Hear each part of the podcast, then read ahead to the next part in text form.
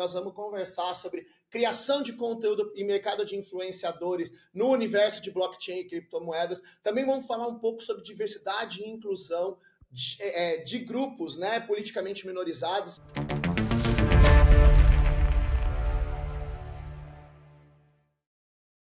Seja bem-vindo a mais um programa do Contos do Cripto. Aqui você já sabe, a gente fala de economia, blockchain e criptomoedas. E hoje a gente tem um papo muito legal para fazer. Nós vamos conversar sobre criação de conteúdo e mercado de influenciadores no universo de blockchain e criptomoedas. Também vamos falar um pouco sobre diversidade e inclusão de, é, de grupos né, politicamente minorizados. A Nayara, que está aqui com a gente, manja muito desses dois temas. Então, só para apresentar a convidada para vocês, a Nayara, a Nayara Florencio é uma jornalista e comunicadora nata, ela já fez de tudo que vocês imaginarem nesse mercado. Ela já foi assessora de escola, de assessora de imprensa de escola de samba, ela já foi diretora em uma das maiores agências de publicidade do Brasil, mas hoje ela é diretora de conteúdo e marketing de influência no mercado Bitcoin. Se você está aqui no canal, você sabe o que é o mercado Bitcoin, a importância dessa empresa para né, o Brasil, para o mercado de cripto no Brasil. Mas ela também é colunista do Women to Watch no, no, no meio mensagem e ela é professora no UPix, que é a maior, provavelmente a maior consultoria de Creator Economy do Brasil. Então, rapaz, é muito currículo para uma pessoa só. E aí, né, vou deixar o Kennedy se apresentar para a gente começar o programa. Eu, Estevão Riso, sou o Kenneth Correia. Eu tive o prazerzão de dividir um palco da VidCon São Paulo com a Inayara em julho de 2023. A gente bateu um papo muito legal sobre os desafios de Web3, falamos um pouquinho sobre diversidade e inclusão. Eu sou um empresário, sou entusiasta da Web3 e olha, preciso lembrar para você que está ouvindo aqui, eu acompanho as estatísticas do site, eu venho de dados, né? E eu vi que 90% dos nossos ouvintes ainda não estão inscritos no canal. Então aproveita agora, se inscreve aí e lembra de clicar no sininho para se inscrever. Muito legal, eu sou Estevão eu sou o host aqui do programa e vamos pular direto para as perguntas. E Nayara, eu vou já querer chegar tirando né, o, o, o suco do milho para fazer essa pamonha aqui hoje. Então, eu quero começar falando sobre criação de conteúdo. Eu queria entender assim, eu vejo que quando a gente fala de projeto de cripto, tem aquela coisa assim, né? A gente pensa muito no nativo de cripto. Mas quem é o público que você fala lá no MB e quais são as maiores dificuldades que você tem de criar para criar conteúdo no dia a dia? Nossa, olha, eu lembro quando eu cheguei no, no MB, faz, faz um ano já, mas parece que faz 84 anos eu me deparei com uma imensidão de conteúdo. A gente produz muito conteúdo. E ali a gente tem públicos diferentes em momentos diferentes. A gente tem um foco muito grande em falar com o investidor mas a gente também fala com o cara que está ali tradando, né? A gente fala com as corretoras e a gente também está falando com os iniciantes, a galera que está ali começando a desbravar esse universo, que já vem do mercado tradicional e começa a olhar como uma possibilidade de variedade ali dentro do seu portfólio de investimento, então tem como porta de entrada a renda fixa digital, por exemplo. Mas a gente, dentro ainda desses públicos, a gente termina tendo várias pessoas em diferentes momentos ali da sua jornada para construir conteúdo e se conectar de maneira efetiva com essa galera. Pô, legal, hein, Nayara? E você consegue compartilhar um pouquinho com a gente, assim, com quem está assistindo, quais que foram os maiores aprendizados, assim, nesse período, criando conteúdo para todas essas diferentes pessoas, assim, como é que a gente ajuda, de repente, quem está assistindo a evitar alguns desses buracos, desafios que acaba encontrando no caminho? Assim? O que, que deu para aprender? Olha, é, é uma jornada muito interessante. A gente costuma falar que todos os dias a gente termina aprendendo uma coisa nova. Eu produzo conteúdo desde a época dos blogs, do, do Orkut. Já atendi tudo quanto é coisa na vida. Mas tem uma coisa ali, principalmente dentro do mercado Bitcoin, na hora de produzir conteúdo que a gente olha muito e os nossos dados vão confirmando essas questões, que é, primeiro, como que a gente coloca uma linguagem que fale com os públicos certos, nos canais certos e no momento certo que aquela pessoa está da jornada. Então, por exemplo, se eu vou falar de staking, o jeito que eu vou falar para quem já é investidor é completamente diferente do jeito que eu vou falar para quem é iniciante ainda nesse universo. Então, boa parte da nossa produção de conteúdo ela termina sendo focada em cada uma dessas personas mas fazendo muito esse exercício de entender qual que é a melhor linguagem e não só a linguagem, qual que é o melhor canal para falar com cada uma delas. O nosso Instagram fala com o público, o nosso YouTube tem uma mescla ali de, de diferentes públicos, então a gente vai construindo playlists específicas para cada um deles.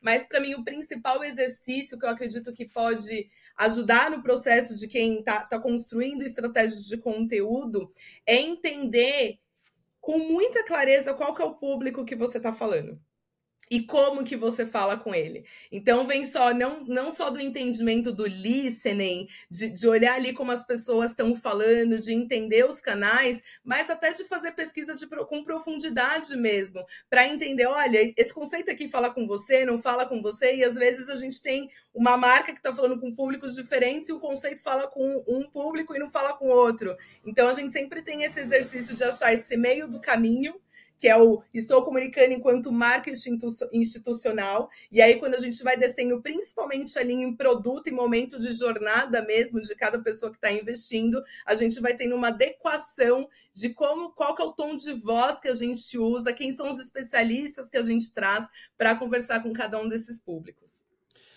Oi, Naira, uma coisa super legal do que você falou. Quando eu e o Kennedy a gente fundou o canal aqui, a gente pensou muito nisso, do tipo, a gente estava vendo um único tipo de conteúdo sendo produzido. Eram os super especialistas falando com os super especialistas, né? Era gente que entendia demais, por exemplo, um dos caras que eu admiro muito, inclusive que teve com a gente aqui no começo do canal, é o Tim Balabush, né? E ele faz um conteúdo incrível, mas você vê que o nível de conhecimento dele é tão alto que ele fala só com quem está lá em cima. E aí a nossa ideia foi exatamente essa: como é que a gente faz a passagem do pessoal de Web 2 para Web 3? Então, uma, uma, uma, elogio que a gente recebeu esses dias no comentário aqui do vídeo foi: vocês conseguem falar do tema com alguma profundidade sem ficar se escorando em jargão. O cara falou: eu não consigo entender nada em outros canais. Então é isso que você falou, né? Traduzir para quem. Não é tratar o cliente como burro, ele só não conhece os termos, ele não conhece os jargões, né? Se você explica o que é staking, ele sabe, mas se você usa a palavra staking, ele fala, hã? Né? Então é bem isso, né? De entender o seu o, o perfil de quem está consumindo o seu conteúdo. Muito legal. Tem uma frase que eu uso com muita frequência e que logo quando eu entrei assim no, no mercado Bitcoin eu falava, gente, precisamos parar de falar o criptoquês o tempo inteiro. É importante que a gente entenda o que cada uma dessas terminologias significam, até para a gente conseguir ter propriedade, mas a gente precisa também conseguir traduzir essa informação de uma maneira simples, né? Quando a gente olha para a Web3 como um todo, é, é um conteúdo ainda que está numa bolha, ele é distante ainda para muitas pessoas, mas a gente tem vários produtos que funcionam como portas de entrada, e a pessoa começa a entender ali de uma renda fixa digital, por exemplo, e ela começa a falar: opa, pera, talvez aqui eu tenho outras coisas que eu possa explorar, mas ela precisa entender o que ela está fazendo. Ninguém, ninguém compra o que não entende, né? E quando compra é porque caiu em algum golpe, é, sem entender ali o que está acontecendo. Eu lembro quando eu fui tentar entender, logo que eu cheguei, um amigo falou: Não, você tem que colocar dinheiro no umas pools, você tem que ter cuidado com impermanent loss. Aí eu, hã? Akuma? A, a, piscina eu até entendi, mas essa outra perda aí, né? É assim, né? Oi, Nayara, deixa eu te perguntar uma coisa. Você falou um pouco, gostei disso, né? Do, desse alinhamento entre o conteúdo certo, no canal certo, para o público certo. O que, que você consegue falar um pouco para gente sobre canais? Quais são, assim, as redes sociais, as plataformas que vocês acabam tendo mais alcance ou que você acha que funcionam mais? Ou que tipo de conteúdo entre vídeo, texto, podcast? Qual formato você vê que está funcionando mais bacana? Nossa, a gente tem um, um hub de conteúdo aqui e ca cada canal termina funcionando melhor para um tipo de público. Por exemplo, o nosso Instagram ele tem um perfil mais diverso. É, tem gente de diferentes faixas etárias, é, a gente é, é, muito como uma quase que uma vitrine. O Instagram funciona para gente. O YouTube é aquela pessoa que vai lá, às vezes, no, no Google mesmo, buscar informação e termina caindo em algum, algum conteúdo nosso, mas no geral, quem chega ali, ela já está mais disposta a se aprofundar na informação. Então, ali a gente tem conteúdos que são um pouco mais densos, que tem mais explicação, que a gente traduz melhor esse criptoquês mais na, nas, nas minúcias mesmo. É, o Twitter, a gente já enxerga um público que tem mais gente da Web3, mais um cripto raiz também, que vem ali pelo Twitter.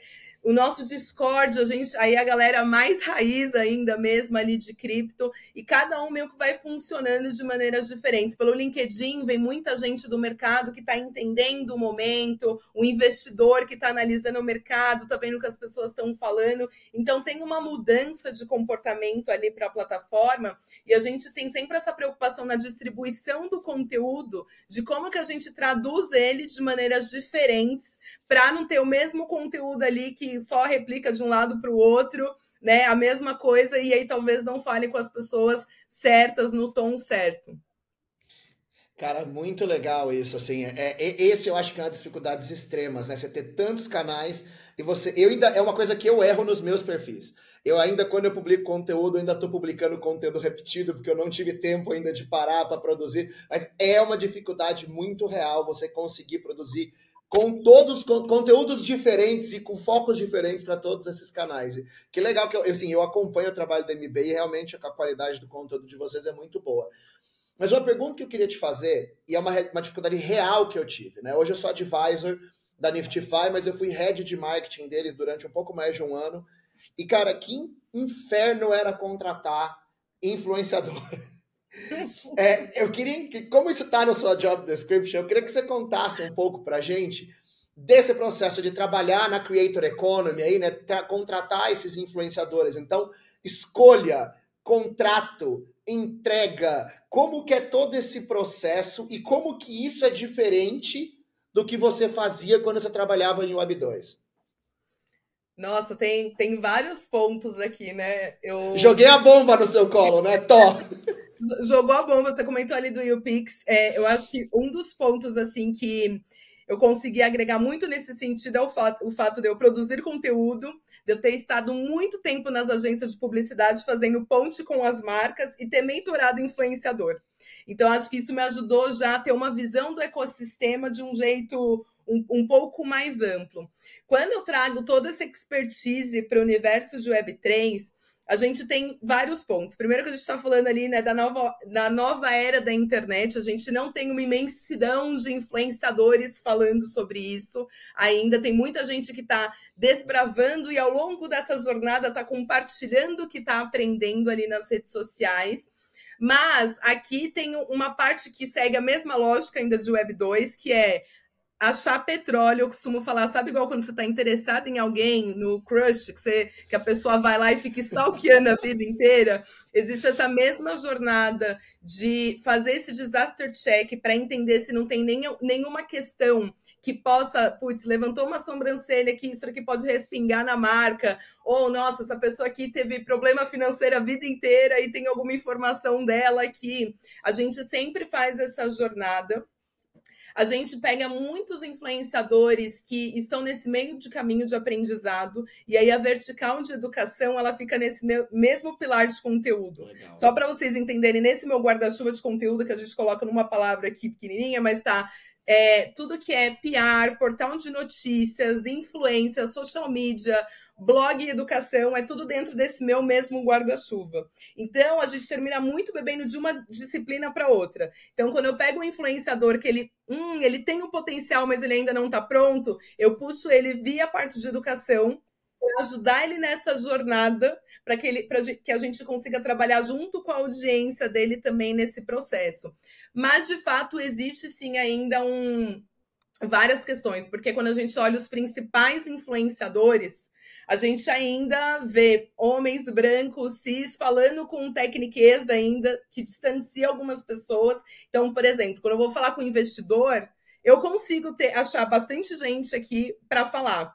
Quando eu começo a destrinchar aqui as outros, os outros públicos que eu preciso atingir, a gente ainda tem influenciadores que estão se formando nisso, não tem tanta gente. Se eu fizer um recorte racial, então eu tenho menos ainda. Então a gente tem sido muito propositivo nessa jornada de tá todo mundo nesse processo de construção, então vamos dar a mão aqui, vamos ver como que a gente constrói juntos para que a gente tenha mais pessoas pulverizando esse conhecimento. Então, é, é uma jornada bem louca, e aí quando a gente pega até do ponto de vista de pagamento, a gente tem algumas mudanças de Web 2 também, mas com vários vícios de Web 2 que termina puxando para cá, que é como que a gente a gente vai trabalhar com FI, a gente vai trabalhar olhando para performance e abertura de conta, a gente vai focar mais em B2B, então a gente vai fazendo essas diferenças e uma coisa que tem ajudado muito nesse processo é entender o perfil exato em qual tipo de produto ou em qual ponto da jornada aquele influenciador se conecta,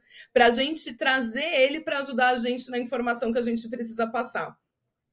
Muito legal isso. A gente conversou com o Bernardo Srur, que é sobrenome difícil de falar, e ele falou muito também da importância. Ele é da AB Cripto, né? E ele falou muito da importância da, desse pilar de educação, né? E realmente a gente está criando um mercado, né? Então tem que ter isso. É muito legal saber que a MB está investindo nisso de ajudar a formar os influenciadores que depois eles vão contratar para ajudar a, difundir. E aí, agora eu quero trazer um assunto para uma coisa que eu adoro, que é a coisa de comunidade, né? Como eu falei, eu, eu trabalhei numa empresa que era um projeto nativo de cripto, inglês, global, e para a gente, comunidade era essencial, tudo começava na comunidade vocês são uma corretora, então não é exatamente a mesma coisa que um projeto nativo de cripto, né? Mas como que é isso? Como é que a, como é que a MB trabalha com comunidade? Como é que vocês lidam? Tem um planejamento específico? Tem um, uma, uma área específica responsável por cuidar disso? Como é que é essa relação de criação e gestão de comunidade para vocês hoje? Que é a caixinha que eu esqueci de falar. Toda vez que eu explico minha área, eu esqueço algum ponto. Mas comunidade está nesse bolo também. É, mas a gente tem um time que é focado só em comunidade. E aí, aqui a nossa visão está principalmente na. O, o que, que aconteceu? O MB começou a crescer. Então, tinha uma conexão muito grande aqui com o pessoal da Web3. Conforme começou a crescer, é, é algo que você precisa ser mais propositivo para manter essa conexão. Então, ao mesmo tempo que a gente está trabalhando aqui no Web 2, com os nossos canais e tudo mais, a gente tem um time que é focado só em Web3, a gente tem uma comunidade no Discord. E aí, um dos pontos assim principais foi quando a gente foi fazer a construção, que é como que a gente vai fazer essa história não ser só sobre MB e a gente está aqui muito mais agregando conversas, trazendo especialistas daqui de dentro que podem ajudar a debater temas que a própria comunidade traz mas o nosso foco muito grande é via Discord mesmo, quando a gente fala de comunidade. E ali a gente tem um espaço aberto para falar sobre tudo. A gente fala sobre produto, sobre movimentação do mercado, e tem a questão das marcas estarem dispostas a estar ali e falar: meu, esse negócio que você fez não funciona, esse daqui não tá legal. De estar disposto também estar nesse lugar vulnerável, de entender que uma construção de comunidade passa exatamente por essa questão de ter uma troca de igual para igual. Muito legal. Tem que ouvir, né? Eu falo muito isso assim. Eu já dei, inclusive, algumas palestras sobre marketing de, de comunidade. E eu vejo muito assim, a, as empresas ainda enxergando comunidade como broadcast. Eu vou tacar todo mundo dentro de um Reddit, dentro de um Discord, e eu vou ficar lá semeando conteúdo. E não, o sucesso de uma comunidade você vê quando a empresa participa cada vez menos. Uhum. Né? Quanto a empresa ela vai estar tá lá para continuar atendendo, mas ela vai estar tá ouvindo e aprendendo e respondendo à comunidade. Mas a comunidade ela só é uma comunidade quando ela existe até sem a participação da empresa, né? Muito legal isso. E, e, eu queria que você compartilhasse com a gente um pouco desses aprendizados que você tem, que você teve nesse processo, né? De criar uma comunidade. O que vocês erraram no começo? Cara, a gente fez isso, não devia ter feito. E um assunto que eu acho que é muito legal a gente falar é dessa questão, né? Porque comunidade é senso de pertencer. Né? Como é que vocês gerenciam esse senso de pertencimento nas comunidades ou na comunidade que vocês gerenciam? Maravilha. Bom, um dos primeiros pontos, assim, que de largada eu falo para quem for começar a comunidade: tragam pessoas nativas para pensar junto com o time. É, principalmente quem vem de comunicação, que tem muito vício já de comunicação, fórmula, aqui, ó, tá aqui o meu framework, é assim funciona, metodologia assim, assim, assim, e chega nesse resultado, é desconstruir essas fórmulas. Obviamente que muito do nosso conhecimento em Web 2 a gente traz essa bagagem para cá, mas é importante pensar como aplicá-lo na vida de uma comunidade Web 3. Então, um dos principais pontos, assim, a gente demorou no processo de abrir a comunidade, mas a gente teve um exercício, assim, de meses de fazer muitas trocas para entender quem eram as pessoas que a gente queria ali, que já eram nativas, que já tinham testado isso com outras marcas, que tinham começado comunidade do zero. Então a gente criou um, um squad ali bem multidisciplinar, com visões diferentes para a gente fazer essa construção. E aí, como a gente foi fazendo menor para ir crescendo, isso diminuiu assim a quantidade de erros, porque a gente se gongava muito antes já. Ah, o erro ficou fechado, né? Num grupo menor, né? O erro ficou num grupo menor, mas a gente, a gente fez muito bench. É, a gente navegava muito nas outras, nas outras comunidades para entender. A gente tinha muito essa preocupação de ser um espaço criado genuinamente para que sejam feitas conexões. Essa era a nossa maior preocupação, que era como que a gente, quanto MB, né, tá aqui no Brasil, a única exchange do Brasil aqui, né, falando sobre isso, como que a gente traz a marca para essa história.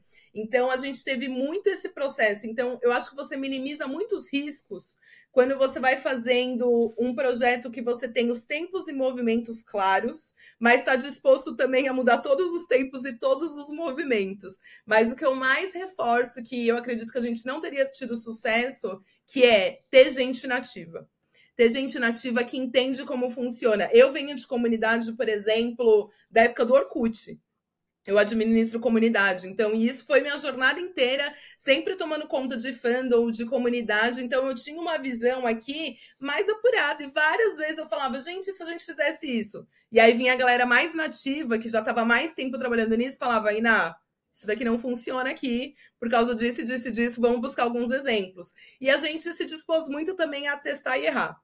Vamos testar e vamos ver o que acontece. Vamos jogar e ver o que acontece. E até hoje a gente trabalha assim ah, não sabemos se funciona? Vamos jogar lá para a comunidade e, as, e, vamos ver o que as pessoas falam, o que, que as pessoas acham. Acho que é ter esse canal aberto e essa escutativa de e saber que você não vai estar certo todos os dias, todos os momentos.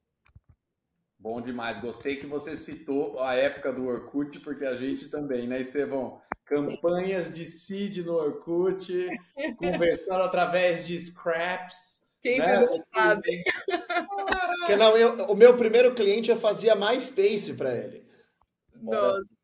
Eu, eu falava de sustentabilidade no Orkut. Eu costumo falar que é quase um paralelo do momento que eu tô agora, que eu falava de sustentabilidade quando ninguém sabia o que, que era, e agora eu tô querendo furar a bolha do Bitcoin aqui, do, da Web3, enquanto boa parte do mundo ainda não sabe do que a gente está falando.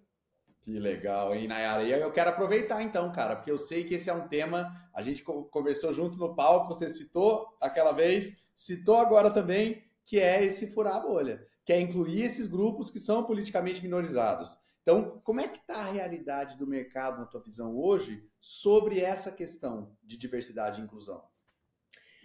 Olha, quando a gente olha para essa nova era da internet, né, para a Web3, a gente já conta com um problema de largada de falta de diversidade. Quando a gente olha, por exemplo, para startups focada nisso, a gente tem 13% de startups que tem uma mulher como fundadora. Então, é um, é um número, assim, assustador, né? E quando a gente começa a olhar nesses primeiros passos, assim, é, olhando um pouco de história, eu acho que a gente tem muito que a gente traz de legado mundo, que impactou o Web 1, que impactou o Web 2, e a gente entra nesse universo de Web 3 e boa parte das pessoas que estão chegando aqui ou vieram do mercado financeiro ou vieram de tecnologia, que já são ambientes que, de maneira geral, são mais homens, brancos, cis, a gente já vem, já, essa construção ela já parte meio que de uma bolha. É, E aí, quando você fala, tá, mas a Web3 é sobre descentralização. Como que a gente vai falar de blockchain, de criptomoeda, se tudo que está sendo dito ainda está sendo nessa, dentro dessa bolha, de certa forma? E aí, isso se conecta, por exemplo, porque a gente estava falando de influenciador.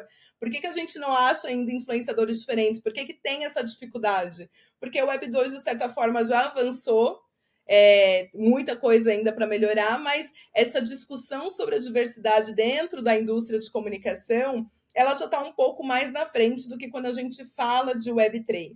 E aí, aqui para mim, eu acho que tem um, um problema que é sobre furar a bolha e sobre como que a gente está construindo novas coisas, novos produtos, novos serviços, partindo de um mesmo lugar. A gente está inovando para quem? Como e para quem, né? Está tá sendo essa inovação. Então, tem muito essa, essa provocação mesmo do fato não só de trazer com, quase como um imperativo, olhando para o futuro mesmo, do ponto de vista de inovação, mas como que a gente aplica isso hoje para daqui um tempo a gente começar a ver essa mudança. Eu, eu, falo muito sobre, gente, a gente já errou tanto na Web 2. Vamos pegar tudo que a gente já errou aqui, e já que a gente está falando de descentralização, de algo que é mais justo, de empoderar as pessoas, vamos trazer esses aprendizados para a Web 3 e fazer diferente. Então, tem uma questão aqui que passa é, sobre sucesso de negócio mesmo, porque quanto mais você tem um time diverso, e isso são dados, mais você consegue inovar e mais você tem lucratividade. Então, aqui é, é dado mesmo. E uma questão social também, né? De como que a gente faz diferente. Eu, eu acordo para fazer as coisas diferentes todos os dias. É minha inquietude da vida. Muito legal, hein, Nayara? E legal que a gente tem aqui alguma, um amigo em comum. Eu tenho um amigo com o Estevão também em comum, que está nesse tema, inclusive já está me influenciando com literatura. Já estou ah, aqui com o livro da Cida Bento para dar uma formada. Chegou aqui da Amazon hoje, vou começar a leitura que está de início. Então, acho que é um tema muito legal da gente se aproximar, entender, né? Para poder fazer parte da solução e não tanto do problema. E aí eu queria te perguntar isso. O que, que você vê de maneira concreta? Quais são atitudes que pessoas físicas, né? Pessoas aqui, a, gente está te entrevistando, batendo esse papo hoje. Que tipo de medidas, atitudes, ações que a gente poderia fazer para ajudar. Como, como né, você falou sobre, pô, vamos fazer diferente. Legal. Como é fazer diferente? Por onde a gente começa a fazer diferente? O primeiro ponto é pensar em ação efetiva. E aí eu, eu costumo falar que enquanto pessoa física e jurídica, no final do dia a gente é a mesma pessoa ali. É, então, por exemplo, eu vou fazer uma contratação. Como que eu posso ser propositivo nessa contratação? Eu trouxe alguém para dentro de casa é, dentro de casa no sentido, trouxe para minha empresa, contratei essa pessoa. Quais são os subsídios que eu estou dando para essa pessoa se sentir, sentir que ela pertence a esse universo e não sentir, nossa, pera, eu sou a única pessoa que estou aqui, e aí isso daqui, obviamente, impacta em performance da pessoa. É, eu vim aqui só para aparecer na foto da empresa para dizer que tem alguém, né? Exatamente. Então, como que a gente trabalha nesse lugar de pertencimento mesmo? Não só ter a diversidade no número para cumprir ali, tipo, ah, beleza, vou fazer isso daqui porque o mundo está falando sobre isso, mas como que a gente no dia a dia consegue ser mais propositivo no sentido de como que essa pessoa está se sentindo aqui dentro, qual que é o, o tempo que eu posso dedicar aqui para essa pessoa, quais são as oportunidades, onde que essa pessoa está sendo considerada. Na hora que a gente está numa mesa ali de discussão, eu estou ouvindo de fato os outros pontos que ela está trazendo, porque o que acontece muito, eu já vivi isso muito na minha jornada, eu já passei praticamente todos os lugares que eu passei, eu montei é, comitês de diversidade e inclusão, mas trabalhando com dado, com ação efetiva, com meta, é, para ser muito propositivo nesse lugar. E uma das coisas que eu mais vi acontecer foi: eu trouxe essa pessoa, mas quando essa pessoa coloca um ponto que é diferente, eu não escuto ela. E isso acontece porque se tem várias pessoas do mesmo repertório, a probabilidade de você ter opiniões parecidas ela é maior. Quando você traz pessoas de outras vivências, com opiniões diferentes, é exatamente aí nesse lugar aqui, nesse match que nasce inovação. Inovação bem feita, que consegue falar com mais pessoas, que consegue ajudar a, até no sucesso de negócio mesmo. Cara, é, é, tem muito a ser feito ainda. E, e aí é sobre isso que eu quero te perguntar. Eu sempre gosto de fechar o programa é, olhando para o futuro, né? Tipo, tentando ver, olhar, olhar e trazer uma visão que pode impactar a gente. E eu queria te perguntar o seguinte: quando a gente pensa nesse tema sobre os grupos politicamente minorizados, você acha que ainda na nossa vida a gente vai conseguir comemorar uma melhora significativa nesse, nesse assunto? Eu preciso acreditar que sim, porque senão eu não levanto para fazer as coisas que eu me proponho a fazer.